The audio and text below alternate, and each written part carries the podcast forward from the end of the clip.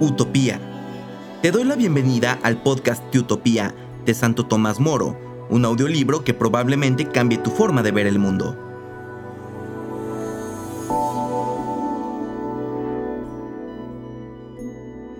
En este octavo episodio estamos en el libro segundo, Introducción, las ciudades y en particular a Maurota, y leeremos de la página 28 hasta la página 32 el primer párrafo.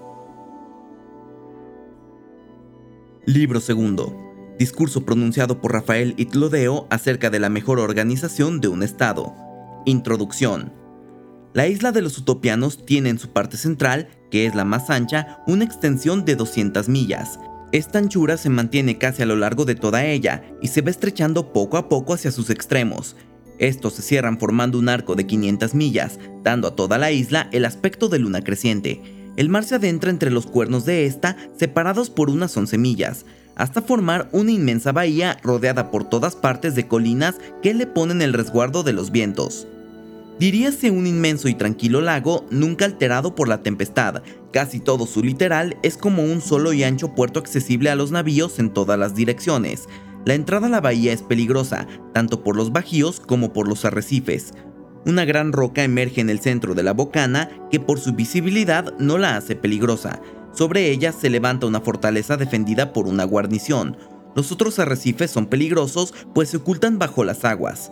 Solo los utopianos conocen los pasos navegables, por eso ningún extranjero se atreve a entrar a la ensenada sin un práctico utopiano. Para los mismos habitantes de la isla, la entrada sería peligrosa si su entrada no fuera dirigida desde la costa con señales. El simple desplazamiento de estas señales bastaría para echar a pique una flota enemiga, por numerosa que fuera. Tampoco son raros los puertos en la costa exterior de la isla, pero cualquier desembarco está tan impedido por defensas tanto naturales como artificiales que un puñado de combatientes podría rechazar fácilmente a un numeroso ejército, se dice, y así lo demuestra la configuración del terreno, que en otro tiempo aquella tierra no estaba completamente rodeada por el mar. Fue Utopo quien se apoderó de la isla y le dio su nombre, pues anteriormente se llamaba Abraxa. Llevó a este pueblo tan inculto y salvaje a este grado de civilización y cultura que le pone por encima de casi todos los demás pueblos. Conseguida la victoria, hizo cortar un istmo de 15 millas que unía la isla al continente. Con ello logró que el mar rodease totalmente la tierra. Para la realización de esta obra gigantesca, no solo echó mano a los habitantes de la isla, se lo hubieran tomado como una humillación, sino de todos sus soldados. La tarea, compartida entre tantos brazos, fue rematada con inusitada celeridad, tanta que los pueblos vecinos, que en principio se habían reído de la vanidad del empeño, quedaron admirados y aterrorizados por el éxito. La isla cuenta con 54 grandes y magníficas ciudades. Todas ellas tienen la misma lengua, idénticas costumbres, instituciones y leyes.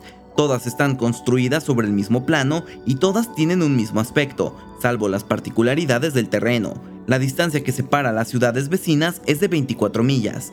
Ninguna, sin embargo, está tan lejana que no se pueda llegar a ella desde otra ciudad en un día de camino. Cada año se reúnen en Amaurota tres ciudadanos de cada ciudad, ancianos y experimentados, para tratar los problemas de la isla. Esta ciudad asentada, por así decirlo, en el ombligo del país, es la más accesible a los delegados de todas las regiones. Por eso mismo se le considera como la primera y principal. Cada ciudad tiene asignados terrenos cultivables en una superficie no menor a 12 millas por cada uno de los lados. Si la distancia entre ciudades es mayor, entonces la superficie puede aumentarse. Ninguna ciudad tiene ansias de extender sus territorios. Los habitantes se consideran más agricultores que propietarios. En medio de los campos hay casas muy cómodas y perfectamente equipadas de asperos de labranza. Son habitadas por ciudadanos que vienen en turnos a residir en ellas. Cada familia rural consta de 40 miembros, hombres y mujeres, a los que hay que añadir dos siervos de la gleba. Están presididas por un padre y una madre de familia, graves y maduros. Al frente de cada grupo de 30 familias está un filarco. Todos los años 20 agricultores de cada familia vuelven a la ciudad después de haber residido dos años en el campo. Son reemplazados por otros 20 individuos. Estos son instruidos justamente con los que llevan todavía un año y que, como es lógico, tienen una mayor experiencia en las faenas del campo. A su vez serán los instructores del próximo año, con ello se evita que se junten en el mismo turno ignorantes y novicios, ya que la falta de experiencia perjudicaría la producción. La renovación del personal agrícola es algo perfectamente reglamentado, con ello se evita que nadie tenga que soportar durante mucho tiempo y de mala gana un género de vida duro y penoso. No obstante, son muchos los ciudadanos que piden pasar en el campo varios años, sin duda, porque encuentran placer en las faenas del campo. Los campesinos cultivan la tierra, crían ganado, labran la madera y la transportan a la ciudad unas veces por tierra y otras por mar. Han inventado un sistema sumamente ingenioso para producir pollos en cantidad, no dejan que las gallinas incuben los huevos, someten a estos a una especie de calor constante que los vitaliza y empolla. Una vez roto el cascarón, los pollitos siguen al hombre y le reconocen como su madre, crían muy pocos caballos y estos muy fogosos, con la única finalidad de ejercitar a la juventud en la equitación.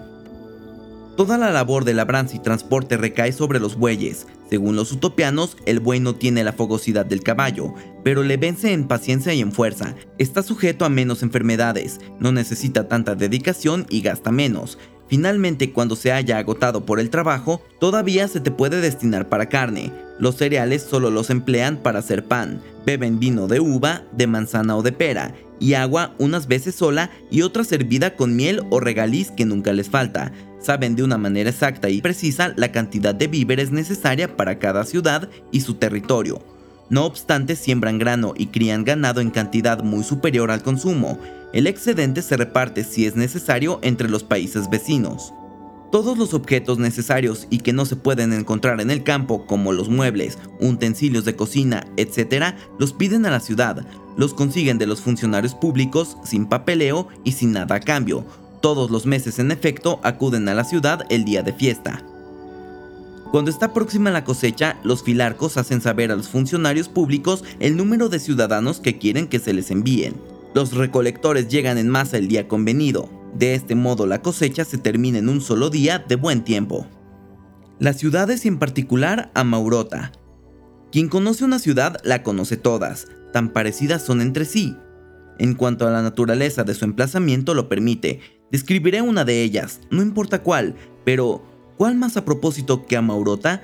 Ninguna más digna que ella, así se le reconocen las demás por ser sede del Senado.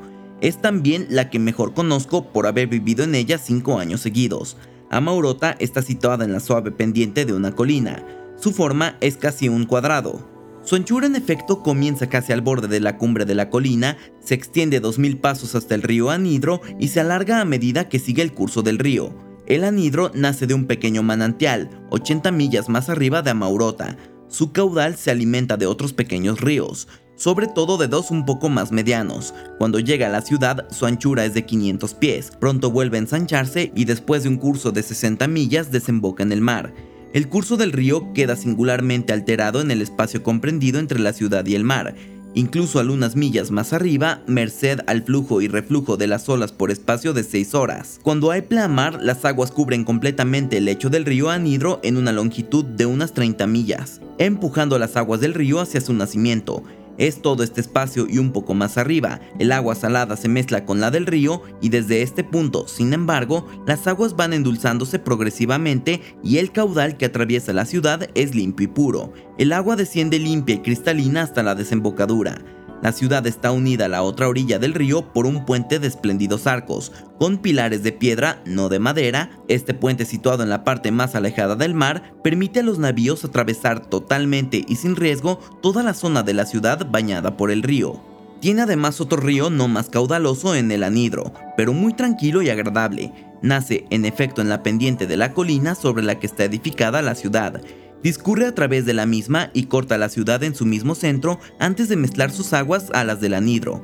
Los amaurotanos han canalizado y fortalecido el manantial y la parte superior del río que nace cerca de la ciudad, acosándola a las murallas. De esta manera, en caso de ataque, impiden al ejército enemigo cortar, desviar o envenenar las aguas. El agua es conducida desde el río hacia la parte baja de la ciudad por diferentes canales de barro cocido.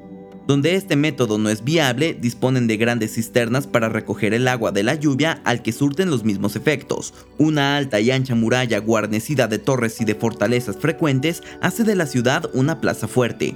En sus tres lados hay un foso sin agua, ancho y profundo, pero impracticable a causa de la maraña de espinos. En el cuarto lado, el río mismo hace de foso. El tratado de calles y plazas responde al tráfico y a la protección contra el viento. Los edificios son elegantes y limpios, en forma de terraza y están situados frente a frente a lo largo de toda la calle. Las fachadas de las casas están separadas por una calzada de 20 pies de ancho. En su parte trasera hay un amplio huerto o jardín tan ancho como la misma calzada, y rodeado por la parte trasera de las demás manzanas. Cada casa tiene una puerta principal que da a la calle y otra trasera que da al jardín. Ambas puertas son de doble hoja, que se abren con un leve empujón y se cierran automáticamente detrás de uno. Todos pueden entrar y salir de ellas. Nada se considera de propiedad privada, las mismas casas se cambian cada 10 años después de echarlas a suertes. Aman apasionadamente estos jardines, en ellos cultivan viñas, hortalizas, hierba y flores. Los cultivan con esmero, tanto que nunca he visto nada semejante en belleza y fertilidad. Los amaurotanos gustan de la jardinería no solo porque les entretiene, sino por los concursos de belleza organizados entre las diversas manzanas. Difícilmente, en efecto, se podría destacar un aspecto de la ciudad más pensado para el deleite y el provecho de la comunidad, cosa que me hace pensar que la jardinería debió ser de especial interés del fundador. Se dice en efecto que fue el mismo Utopo el que trazó el plano de la ciudad desde el principio, dejó sin embargo a sus sucesores el cuidado de complementar el embellecimiento y ornato de la ciudad, pues se daba cuenta de que la vida de un hombre no es suficiente para ello. Según sus archivos históricos que cubren un periodo de 176 años desde la conquista y que fueron escritos con escrupulosa religiosidad, las casas originales eran simples chozas o tugurios, estaban hechas sin un plan definido y con toda clase de maderas, las paredes revocadas de barro y los techos en forma de cono cubiertos con cañas.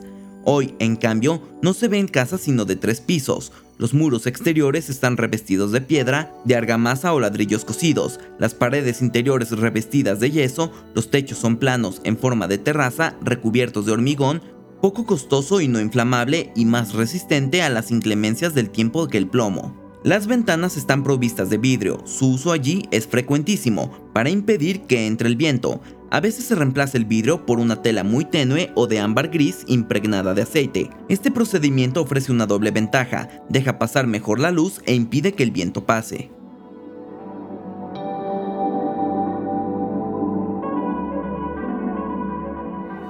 Estás escuchando el libro de Utopía de Santo Tomás Moro. Si te está gustando o sirviendo de alguna manera, no dudes en compartirlo en tus redes sociales. También recuerda seguirnos en tu plataforma favorita.